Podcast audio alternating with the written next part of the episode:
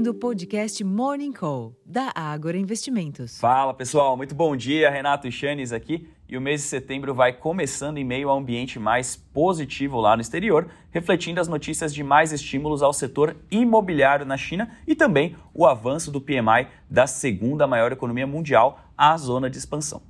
O governo chinês reduziu a entrada mínima para a compra da primeira e também da segunda residência da população local, enquanto agências de notícias, a partir de suas fontes, sugerem que mais medidas para apoiar o setor devem se concretizar nas próximas semanas. Neste ambiente, o que se vê nesta manhã de sexta-feira são bolsas europeias com ganhos moderados e índice futuro de Nova York apontando ganhos para os mercados à vista hoje também. Saindo um pouco do mundo das bolsas, o dólar exibe quadro bem próximo da estabilidade ante outras moedas, os contratos futuros de petróleo exibem sinal positivo, enquanto que os preços futuros de minério de ferro registraram ganhos de 0,5% na madrugada em Dalian, cotados equivalente a 116 dólares e 49 centes por tonelada, impulsionados pelas notícias citadas anteriormente.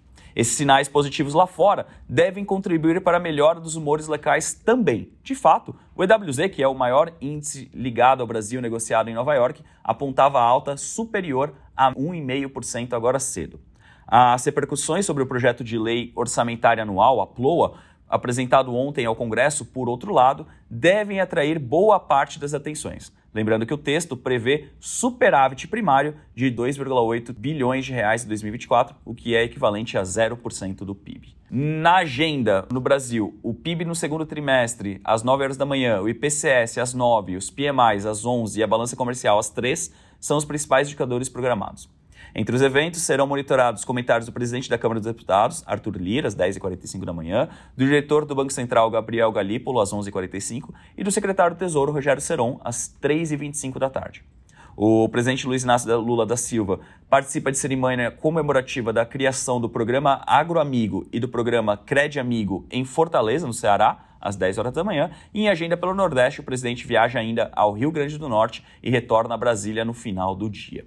Nos Estados Unidos, o payroll de agosto às 9h30 da manhã é sem dúvidas o grande destaque do dia, seguido da publicação de alguns PMIs às 10h45 e às 11 horas da manhã. Portanto, o principal balizador para os mercados internacionais acontece antes da abertura dos negócios à vista por aqui. Na Europa, tivemos uma enxurrada de índices de PMIs. Faço aqui o convite para acessar o nosso relatório Abertura de Mercado para ter o detalhamento completo desses índices, mas ainda continuam mostrando um ambiente bastante desafiador por lá.